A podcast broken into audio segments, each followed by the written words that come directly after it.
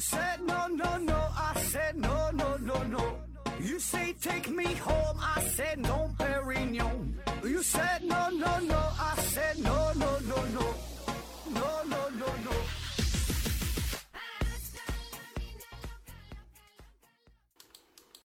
拼命探索，不计后果。欢迎您收听《思考盒子》，本节目由喜马拉雅平台独家播出。呃，今天呢，咱还是回答听友的问题。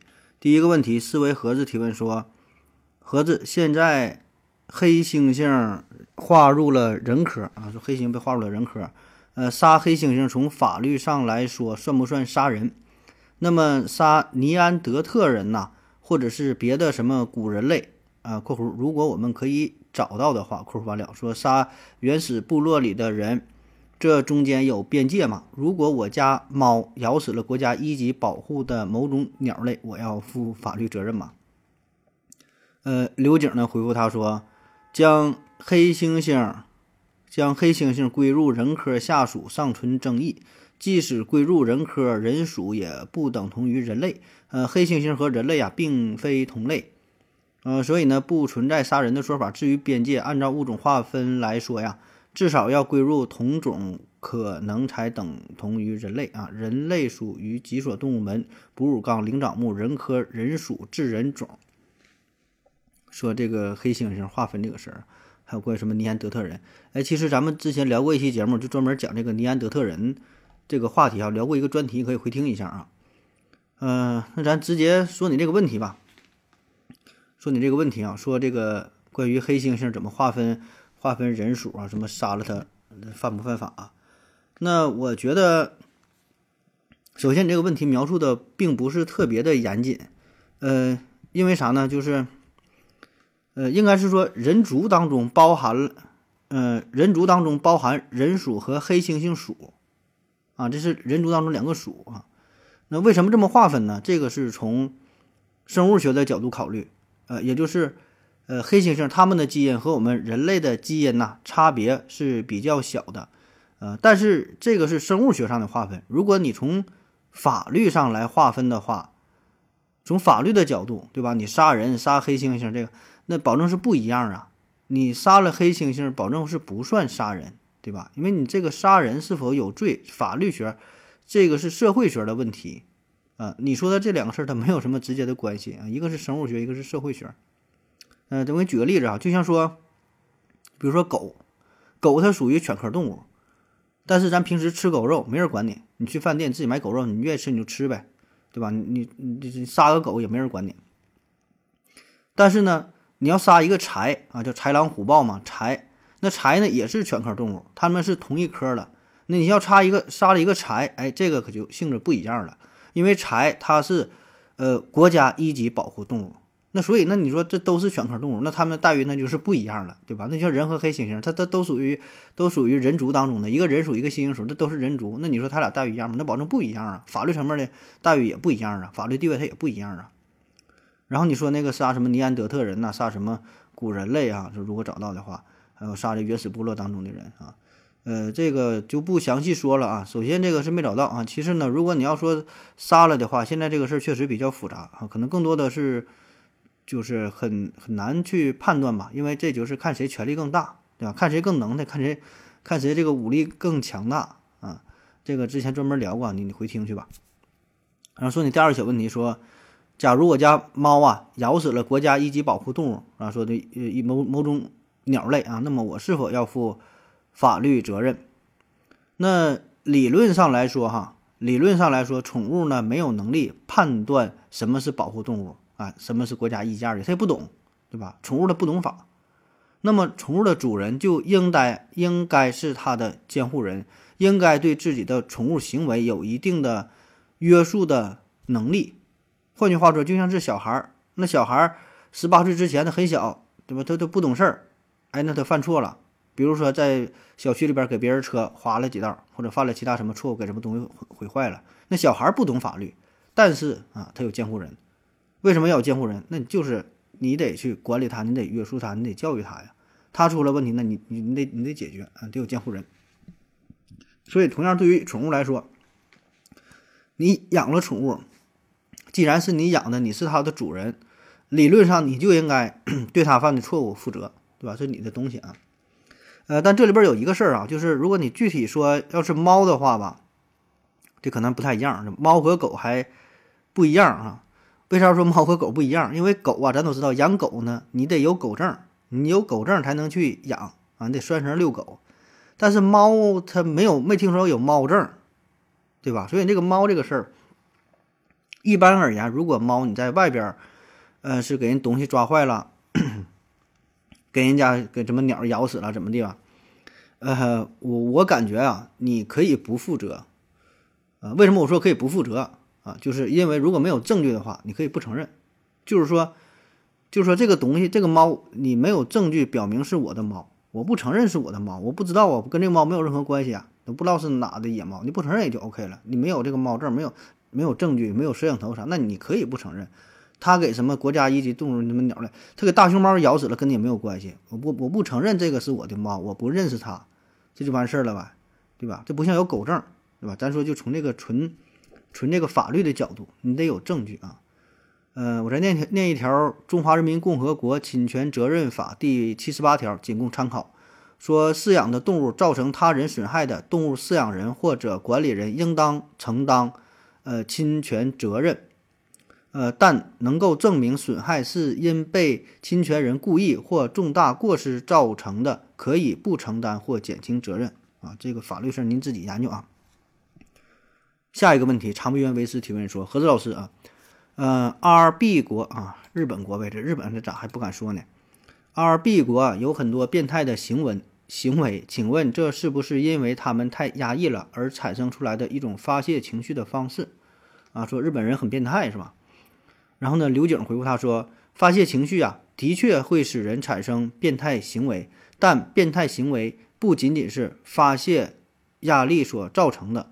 呃，另外呀，变态行为在全世界都存在啊，并不仅仅存在是某一个国家，也没有统计表明说某一国家的变态行为数量明显高于其他国家。再有呢，变态有医学和生物学上的明确定义，呃，和平时口口相传呐未必一致。”嗯，说日本有很多变态的行为啊，说这个是不是他们太压抑了啊？这个就属于也是哈，先问是不是，再问为什么啊？首先，这个变态有很多种的理解啊。如果你单纯就说这个日本可能拍片比较多啊，这种啊，你可以这样去认为啊。但是呢，这个你很难拿出一个客观的指标进行评价啊，说哎。日本变态指数，比如说啊八十啊，比如说美国啊六十，那俄罗斯三十啊，那那那埃塞俄比亚啊十五啊，那哪哪国家？你这个没法去比，对吧？就是我们主观感受可能会觉得他比较比较变态啊，有一些行为可能我们不太不太理解。但是话说回来啊，每个国家都有自己变态的行为，只不过呢，他可能表现出来了。有些国家比他更变态，但是他没表现，他他被压抑住了，你没看到。你看到的是变态，你没看到就不能说明他不变态，对吧？所以这个变态不变态，这本身就是一个很模糊的事儿，对吧？大家都会有，就是看谁藏的比较好，对吧？那人家能够表现出来，我恰恰觉得这个可能也是一种文明的体现，所以这个不好说啊，这个话分两头说啊。然后说这个是不是因因为压抑，呃，因为太压抑了啊？那么这个变态的因素是多种多样的啊，性格的压抑是一方面。对吧？它是很多种原因，可能它的文化的传承、它的历史的因素啊等等吧，很多很多啊。嗯，给你推荐一本书，叫《菊与刀》啊，《菊与刀》啊，关于这个日本文化的，可以看一看。下一个问题，Kevin 六三幺零幺零三六提问说：何志老师你好，嗯，我看了我看了很多科普呃黑洞引力场的视频和文章，说这里边啊。呃，很喜欢举一个例子，就是说，如果一个人靠近了黑黑洞哈，人就会感到自己被黑洞的引力拉伸和和挤压啊。我好奇的是，神经信号是如何传递身体在扭曲的引力场当中拉伸和挤压感？嗯，神经信号的传递速度难道不会受引力场的扭曲而发生相对的变化吗？我们从上帝视角看，靠近黑洞的人呐，可能会出现拉伸和挤压现象。但第一视角的人，难道也会感受到这样的感觉吗？会不会，会不会没有任何感觉？刘景回复他说：“这个，呃，正确的说法是，人靠近黑洞的确会受到潮汐力的，呃拉扯，但人自身不会感觉到拉扯。说这个人靠近黑洞之后会有什么感觉啊？这玩意儿这我确实也不太懂啊。我觉得他没有什么感觉。就你要说真正一个人说真要靠近黑洞，咱就是排除那种其他可能性，就假设说能靠近黑洞的话，那靠近的那一瞬间，就马上就 game over 了，你啥感觉也没有啊，瞬间瞬间就烟消云散了。下一个问题啊，思维盒子提问说，嗯，合着合着，可以讲一下。可以讲一下那些年薪百万的人做的是什么工作哈？为什么值这个价？啊，说年薪百万，人都干啥挣这么多钱呢？是吧？呃，刘景回复他说，在实际实力在实力强、效益好的单位啊，技术岗位和管理岗位都可能年薪百万。呃，至于说值不值，呃，可很可能某个年薪百万的岗位啊，你也可以胜任，呃，但不是你。对于企业来说，一个年薪百万的岗位啊，可以创造，呃，千万的价值就值啊。人的能力不是全部的因素，啊，说这个年，这个其实可以用一个很简单的数学这个计算就可以回答这个问题，就是你年薪值不值百万哈？你要是上班打工的话，你能创造这个一百零一万的这个收益，那你就值呗。对吧？你你要你要是你能创造个九十九万的收益，那不可能给你年薪百万，对吧？那人家公司还赔一万块钱，所以你就看看，你给这个公司能够带来多大的价值。你带来的价值越多越大，那么你创造的效越多，你的你的收入当然就越高了啊。这个问题很简单啊。那咱说说这个年薪百万哈，什么工作能够达到这个年薪百万的水平啊？那什么工作能到年薪百万？我觉得所有的工作都可以啊。没有哪个工作，呃，能限制你说你不能挣这么多钱的啊。咱咱经常听说的，对吧？呃，老师，老师可不可以？老师可以呀，啊，老师你可以培训呐，不是说干上课呀、线下教学呀，很多方式啊。医生可不可以？医生也可以呀，对吧？律师，嗯，科学家，然后甚至说司机、厨师，啊，这是飞行员、程序员。呃，摄影师，你拍一张照片对吧？照的好的演员，接一部戏，那个广告代言，房地产销售，卖房子卖的多的，就是说你各行各业，我觉得绝大多数的行业吧，咱也别说所有吧，绝大多数的行业，你做的足够好，足够优秀，能够创造出足够的、足够多的价值，年薪百万真不是梦，对吧？就你，你有这个，你能创造出这么多的效益，你当然就就值这个钱呐，啊，当然了。呃，确实有一些行业，那你赚钱呢，相对来说就比较容易，或者说机会比较多，可以赚快钱啊，可以实现一夜暴富。比如说网红，比如说带货。你看前两天，呃，双十一刚过，那很多人可能就就就这双十一就这一两天，卖了这个几十万，卖了几十万，卖了几百万、几千万的。啊，像人家更更牛的那些顶级的网红带货，你一天就能卖几亿、几十亿，对吧？这罗胖欠了六个亿。靠靠带货把钱给还上了，啊，所以确实有一些行业，它赚钱呢可能就相对更快啊，赚快钱。那有一些行业，比如说有些传统行业，就咱就比如说医生吧，啊，医生、教师这类的，咱通常觉得是比较稳定、比较好的职业啊。当然收入确实也不少，但是呢，他的收入相对来说比较固定啊，他可能。没法说一夜暴富。你说你做个手术或者给学生上课呀，你就说是补课啊，他这个收入也是比较固定的，对吧？你得经过你说你做手术，你一天再做，你能做多少个？你能做十个？能做一百个、一千个吗？它是有一个限制的，所以它这个收入很快就会到达一个一个瓶颈。当然，你做的要足够好的话，你可以发表文章、发表论文，你可以出书，对吧？你可以做讲座呀，你可以你可以也可以在网上直播，给大伙儿普及医学知识，讲得好的，别人给你打赏，那也能，对吧？所以这个方式。多种多样啊，不是禁锢于说某个行业，我就是赚了呃多少钱啊。然后说为什么值这个钱哈？为什么他就能值这个钱？哎，你就不值这个钱，你一个月就是两千五的价呢？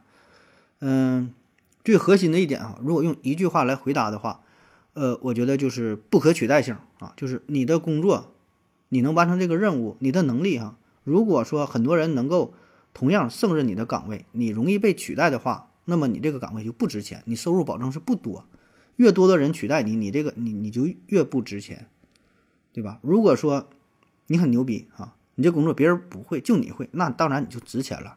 那同样都是医生啊，都能把这手术做得好，哎，但是你掌握的这个手术的方式，全国没有几个人会做，就你就你会做，那你就厉害呗。你成天坐着飞机，摇哪去做手术？做一个手术，可能人说就明码标价，我做一个手术五万、十万，那保证还也有人请你，嗯对吧？你有这个实力啊，那别人真就是不会呀。但如果说你就是会割包皮儿啊，那全国可能会割会割包皮的这医生，估计几万、几十万、几百万，我不知道有没有哈。反正这个，但凡叫个外科大夫，应该可能都会去做这个，对吧？当然，这个有一些你是没有这个权限啊，你得泌尿外科医生。那你要是这种手术的话，你自然就不值钱。对吧？所以呢，同样都是医生，你你的能力不能力不一样，你能完成的工作不一样，带来的价值不一样，你的收入自然不一样啊。我再给你举个例子啊，比如说啊，同样你还是医生，然后呢，你又是主播，然后呢，你能把这二者结合起来，对吧？你能在网上给大伙儿普及一些医学知识啊，视频的形式、音频的形式，哎，那你就值钱了啊。为什么值钱呢？因为不可取代呀。对吧？医生很多，主播也很多，但是能把这二者结合在一起玩的是这个交集啊，能能这种人那可能就比较少，那你就值钱啊，不可取代性啊。当然了，这个你也别抬杠哈，确实，呃，不可取代性这个东西很重要啊，但是有一些不可取代性呢，并不一定就能给你能给你带来利益，就是这东西你会别人不会，但不一定有用啊。比如说你尿尿尿的远，你一下能尿十多米，这玩意儿。没有什么，没有什么实际的价值，对吧？可能说你偶尔去表演一下，或者大伙儿看个热闹，申请个吉尼斯世界纪录啊，但是实际意义并不大，对吧？下一个问题啊，老公提问他说，老公提问说，还有一个问题啊，我无意中想到的，说，呃，自然界中啊有这个雌性和雄性两种动物，长得漂亮的一方呢会有更多的配偶啊，这个物种。这种物种，比如说鸡呀、狮子啊，哎，公鸡长得更漂亮啊，它有很多母鸡；公狮子呢长得很很漂亮，它有很多母狮子。那么何子老师啊，你还能举出这样的例子吗？是不是一个物种，物种一方雌性或者雄性长得漂亮，就会有更多的异性？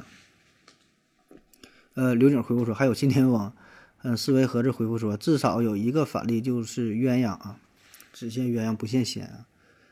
嗯，他说这个雌性和异性哈，就是动物界当中长得漂亮这个事儿，一般雄性长得更漂亮啊。呃，在生物学上啊，有一个叫做贝特曼原理哈，贝特曼原理，呃，就是雌性啊，通常在生育后代时呢，会投入比雄性更多的能量，它要付出很多，因此呢，在多数动物当中，雌性是很有限的资源，雄性呢就会争夺它们，就会抢啊啊。因为这个后代的数量对于雌性来说是很有限的，因为啥呢？因为它它排卵，对吧？一个月可能就排一回，一年你说才能排多少回？就往死了生，这一辈子能生多少孩子？几十个，对吧？能有一百个，那撑死一百。你要是每一胎都双胞胎，都三胞胎还行，它它它生不了这个，就是你怀孕年龄也是这么短，对吧？它生不了多少个孩子。而对于雌呃，对于雄性来说，理论上，它的后代是可以无限的啊，因为你一下排精子就能排出几亿、几十亿吧，数不知道啊，反正老多老多的了，对吧？所以呢，这个就是雌性和雄性的它俩在生物学上的一个不对等啊。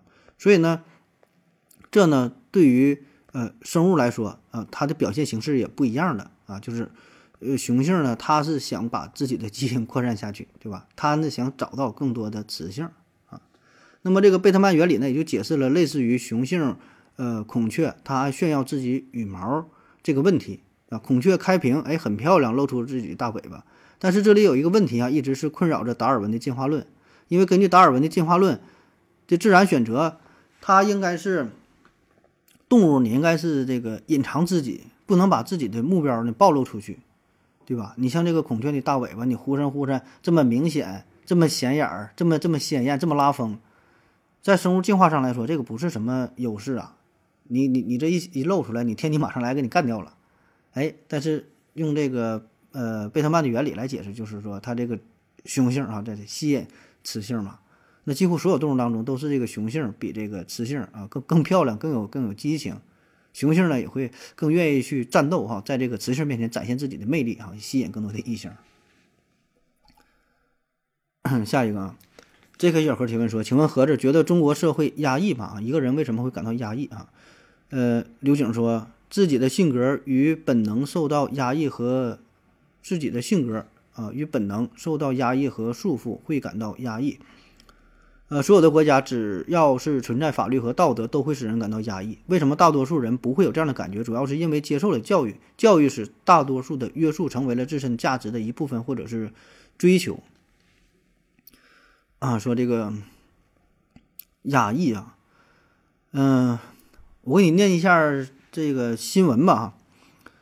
六天连杀三人，凶手曾春亮被执行死刑。西安第二轮全员核酸发现一百二十七例阳性。河南四名阳性人员隐瞒流调被立案。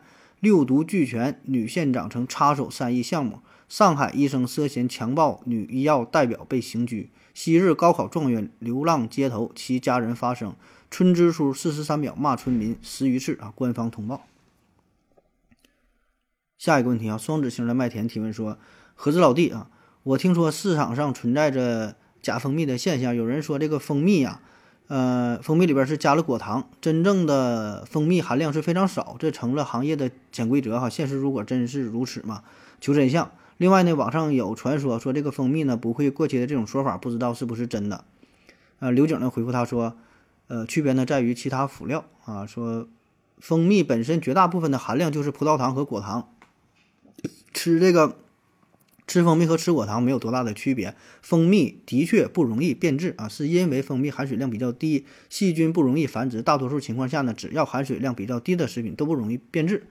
呃，小熊猫零回复说，这种说法有点像方舟子啊，其实很民科，一大药片子绝大部分成分也是淀粉，呃和其他辅料啊，你不能说吃阿莫西林和吃旺仔小馒头没啥区别啊。说这个蜂蜜成分这个事儿啊。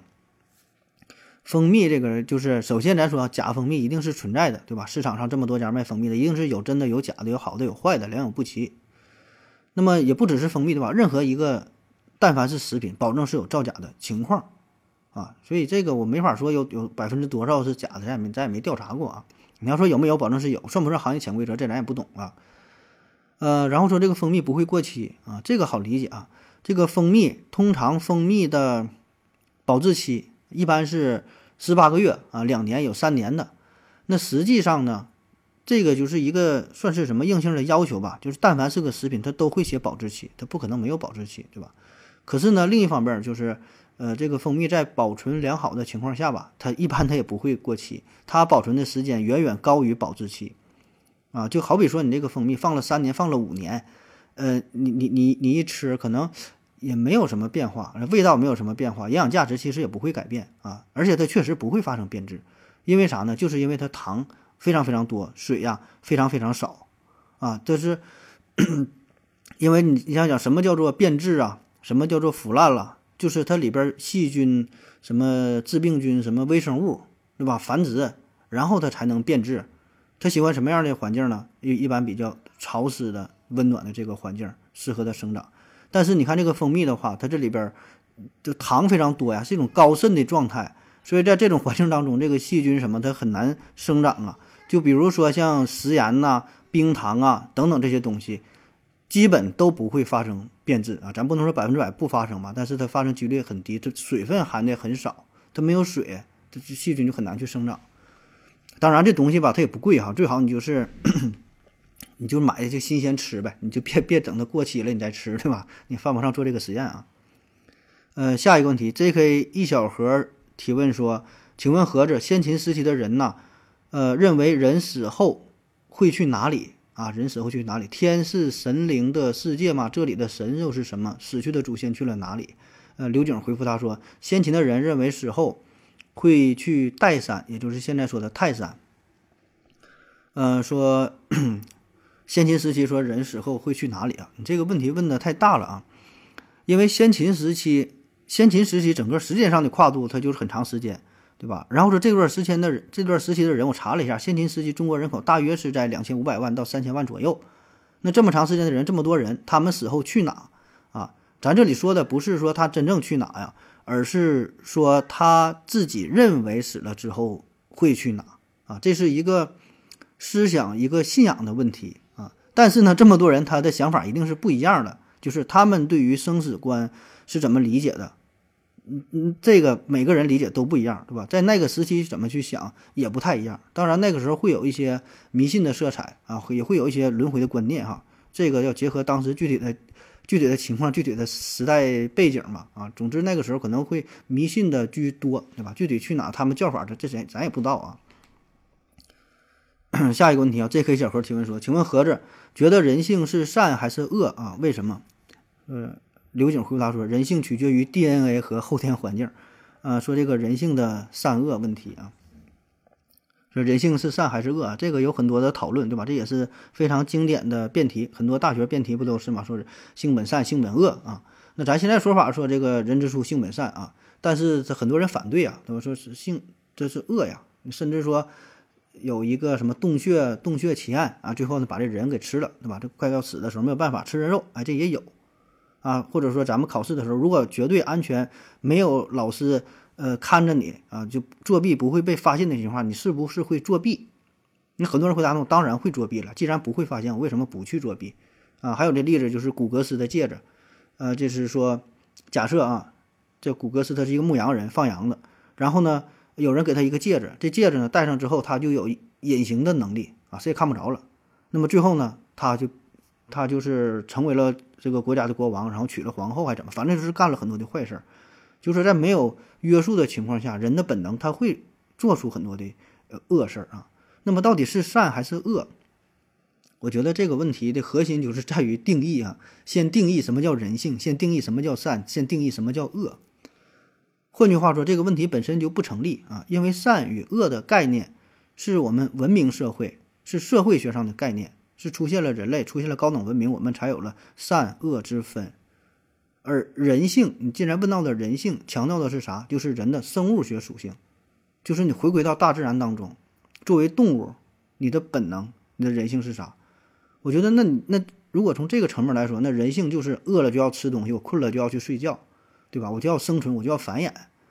那么我吃东西，我我饿了，快要死了，我不会在乎这是哪种动物的肉，我不会在意我是用什么方式获取来的。我是出去打猎，我这给这兔子，我这给这羊打死了，我偷来的、抢来了都不重要。在生存面前，根本就没有善与恶的区别。我只是要生存，我只是要活着。那么，只有说社会发展到一定程度之后啊，出现了现代文明，有了有了道德的约束，有了法律的约束。有了后天，就所有这些文化形成了现代社会，才出现了善与恶的区别，才有了对于善与恶的定义。原来我们根本就没有这方面的理解。下一个问题哈，丢丢叨叨提问说：何总你好，呃，关注了很久啊，说第一个问题啊，请聊聊科技发展的速度指标（括弧用什么去衡量啊？或者根本就不存不存在速度啊？说科技发展的速度啊？刘景呢回复他说：只要运动。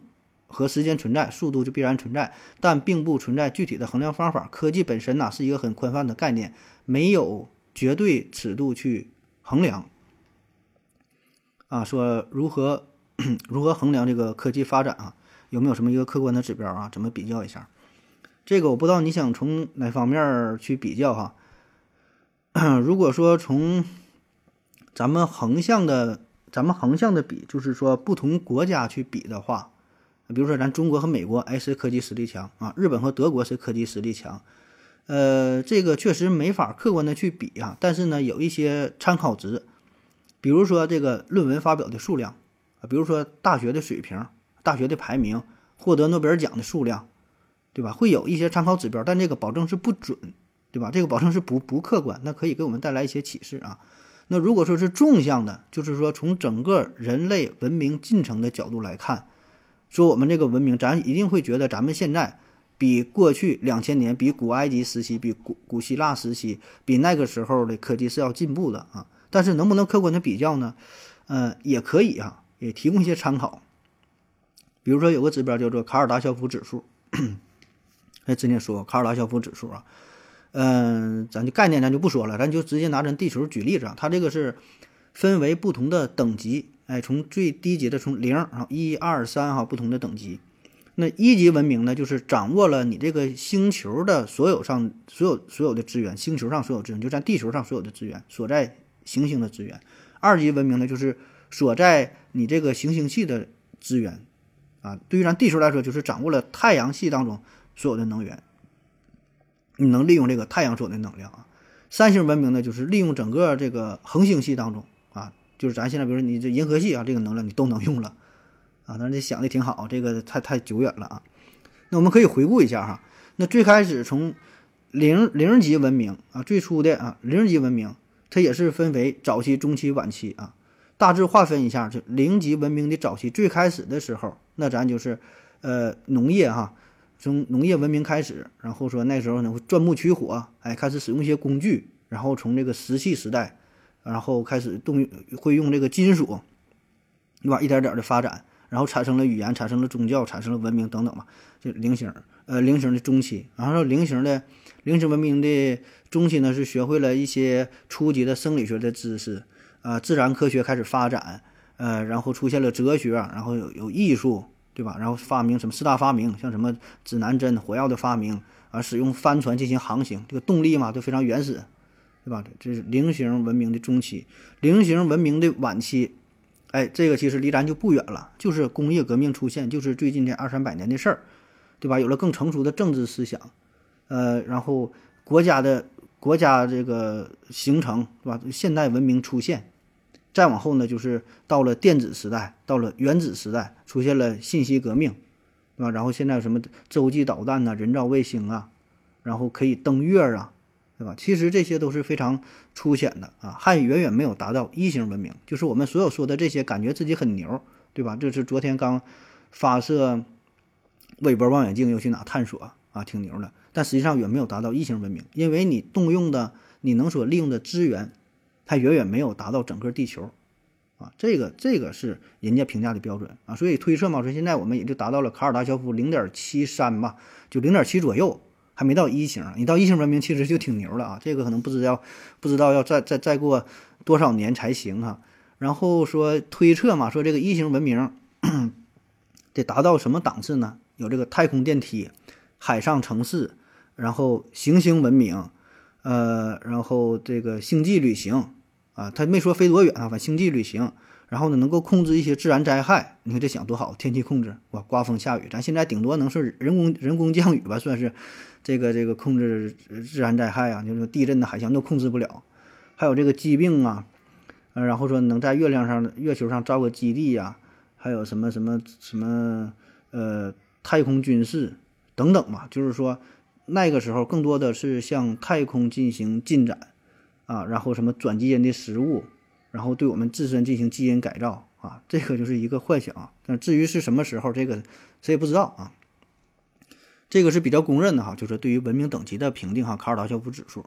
然后我自己呢还有一个想法，就啥呢？可以利用咱们嗯能够走出去多远来评判。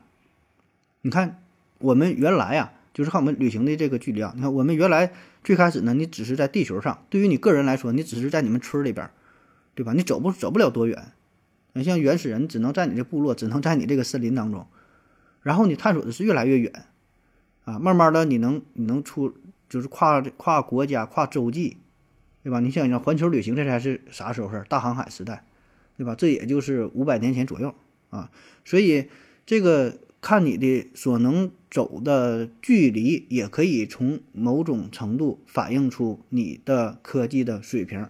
现在呢，我们能够到哪呢？我们这个人呐，我们能到月亮上，对吧？下一个目标到哪呢？想到火星上，然后说想走出太阳系啊。当然，现在我们发射的人工探测器已经可以飞得很远了，旅行者一号、旅行者二号啊，这很远。但是真正人能飞出多远，也没多远，还是在自己这一亩三分地晃悠呢。就走出地球才到了月亮。然后就到了自己的卫星而已，你还远没能，呃，登陆其他的行星呢，啊，所以我觉得下一步哈，下一目标就是登陆恒星呗，哎，不不对，恒星嘛，登陆恒星烫死个屁的，登陆这个其他的行星就是这个金星嘛，对吧？呃，火星嘛，然后这个金星啊等等嘛，对吧？就向其他的这个行星迈进啊，然后说就是探索恒星，但是恒星这个他妈太难了，温度太热了，一般我估计也够呛。那还有一个思路呢，就是，呃，对于这个微观尺度，对于微观尺度呢，呃，怎么说呢？啊，下边问呢，这不是不是不是录播哈，是是直播，是是直播啊，别打岔啊。对于这个微观尺度啊，微观尺度的探索，你看原来我们能探探索什么东西呢？就是细胞，对吧？有有这个显微镜啊，看细胞。再往下呢是这个分子，然后原子啊，电子显微镜，然后什么隧道扫描，然后呢强子对撞机，对吧？就是你看从微观的角度看它越来越小，这个呢也可以探索，呃，也可以反映出一个文明的科技水平，对吧？有一天我们能把这个这个。呃，一个物质撞的更小、更小、更小、更小，那就证明你这个能力就越强呗，啊，这个是呃微观的尺度啊，就是这就这个角度啊，就这几几个角度吧，反映呃文明的一个等级啊。下一个问题，这一天天的提问说，为什么人在紧张的时候有时候会呃发冷发抖，而有的时候呢又会发热冒汗啊？说两种不同的表现啊。刘景呢回复他说。一般呢是由于产生紧张的原因所决定的啊，恐惧产生紧张，一般一般会发冷发抖，倾向于自我保护；呃，尴尬或自卑产生紧张，一般会发热冒汗啊，倾向于快速逃离，都是肾上腺素增加、交感神经兴奋所造成的。呃，说这个我们一紧张哈就发抖啊，什么什么冒汗啊、发冷啊，这个情况啊非常常见，对吧？我们都有过这种体验。就是你紧张的时候，比如说突然让你上台讲话啊，正式的演讲，上台表演个节目，唱个歌，或者是面试的时候考官提问，你都会非常紧张，然后身体呢不由自主的就会就会发抖啊。这种情况还不是冷，对吧？它温度很正常，甚至非常热，然后你还会出还会出汗，还会发抖。呃，这个原因是啥呀？就就是因为你嗯精神高度的紧张嘛，然后植物神经当中这个这个呃交感神经会突然兴奋。然后什么神经内分泌调节呗，身体就会发生了一些变化，就会出现发抖啊，什么出汗呐，就这一系列的反应啊，就是神经系统、内分泌系统的一个调节，一个一个反馈啊。下一个问题，呃，这一天天的提问说，为什么地球上的哺乳动物只有蝙蝠会飞？啊，然后说百度上说只有蝙蝠有翅膀，这不废话吗？啊，哺乳动物只有蝙蝠会飞。刘景说呢，会飞的哺乳动物真的只有蝙蝠吗？呃，幺三六八六三零回复他说，呃，人坐在飞机上也能飞哈，只要是能带上飞机的哺乳动物都可以啊。是你牵头老母猪坐飞机，这老母猪也也算会飞是吗？嗯，说会飞的哺乳动物啊，嗯，严格上来说吧，地球上会飞的真正会飞的哺乳动物，飞行有飞行能力的哺乳动物，确实只有。蝙蝠这一种，其他哺乳动物没有，起码现存的就是那些灭绝的，那咱不知道啊。那么这个事儿呢，嗯，有人从进化论的角度呢，呃，分析给出了不同的答案，不同的解释啊。也有人呢从这个生物结构去分析，说这个蝙蝠啊，怎么长得这是翼什么像翼手目嘛？你看这两个手一张开，下边有个小像小膀似的啊。但是呢，这些呢都没有说到都没有说到根本呢，都没说到根儿上啊。这个根本原因是啥？为什么只有蝙蝠会飞？哎，你看我给你爆个料啊，嗯，蝙蝠这个动物确实非常神奇啊，它也非常强大，就感觉呀跟一般的动物都不太一样。你看它长得那形长得就比较特殊，而且呢，你看它不但会飞，对吧？还有这个超声波定位系统。咱小时候上学的时候，我记着语文课本上还有一个文章就讲这个事儿嘛，说在一个漆黑漆黑的屋子当中挂满了铃铛，然后蝙蝠会飞。它不撞在铃铛上，用这个超声波定位啊，感受这个呃障碍物在哪，哎，黑天能出来就躲开。而且那蝙蝠还有个特点就是啥呢？它体温非常高，它比一般动物都要高。它体温正常体温就四十多度，哎，所以呢这种情况之下，就什么病毒啥在它身上都没事儿啊。但是呢传染到其他动物身上身上，传染到咱人类身上就受不了了啊。所以这个蝙蝠它很它它很牛逼，它很强啊，它身上携带这些细菌啊、病毒啥的。那么说为什么只有？它会飞啊，就哺乳动物当中只有它会飞。这事儿呢，得从呃六千五百万年前说起。六千五百万年前，当时呢是有一个小行星撞击了地球，然后呢引发了恐龙的大灭绝，对吧？这个事儿咱都知道了啊，也是现在越来越多的证据表明啊，确实这恐龙就是这么灭灭绝的，对吧？那么这次小行星撞击地球事件，对于地球上整个生态系统来说，都是一个毁灭性的打击。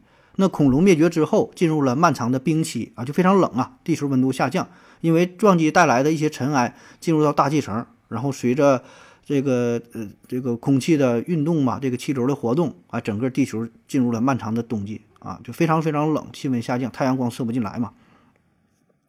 然后，然后过了这段时期之后，地球才开始逐渐变得温暖，逐渐恢复。那么这个时候，恐龙灭绝以后，哎，各类昆虫啊、节肢类动物啊开始爆发、野蛮生长啊。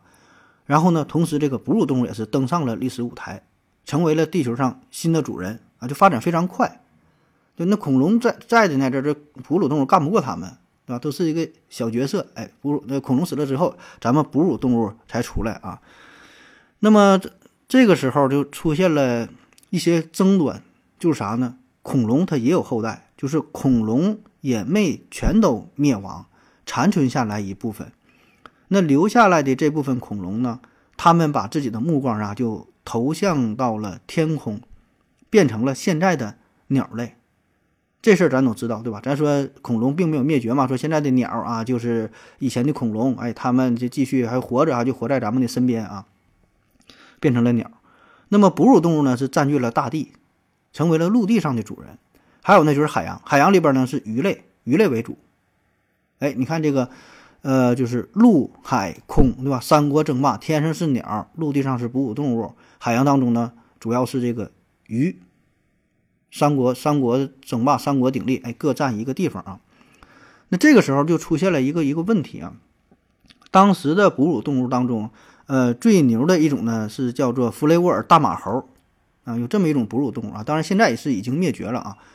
那么。这个弗雷沃尔大马猴呢，就跟当时的鸟类代表进行了谈判，说呀，你你这么划分的话，我不太同意啊，你得给咱们一点空间，就是你天空这么大，你应该给我们哺乳动物一点地方，我们也想在天空飞行啊，我也要飞得更高。